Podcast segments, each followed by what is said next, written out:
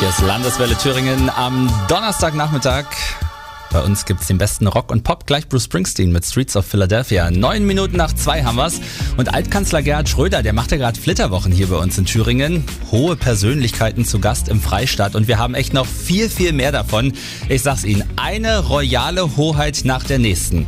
Manche werden bei Festen gewählt und manche machen's eben wie Napoleon. Kurzer Geschichtsexkurs. Richtig, der hat sich die Krone einfach selbst aufgesetzt, genauso wie die aktuelle Kirschprinzessin Sophie Wenzel aus Brettleben. Ich habe das selber ins Leben gerufen. Ich habe mir das alles selber ausgedacht und habe das dann aufgebaut mit Sponsoren, mit Hochheiten, mit Kleid, mit allem, was dazugehört. Da muss man erstmal drauf kommen. Jetzt stellt sich mir natürlich die Frage, warum haben Sie das gemacht? Also wacht man da eines Morgens auf und sagt sich, jetzt möchte ich Kirschprinzessin werden oder wie?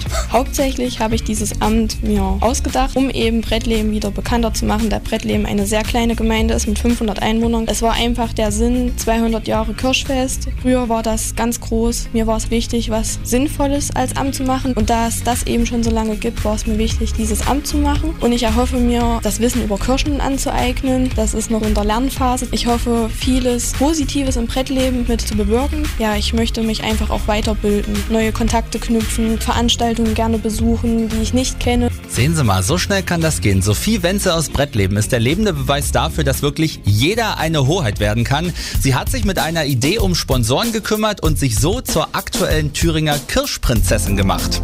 Respekt muss ich sagen, denn ich finde, das Durchhaltevermögen hat tatsächlich nicht jeder. Mein Thüringen, meine Landeswelle.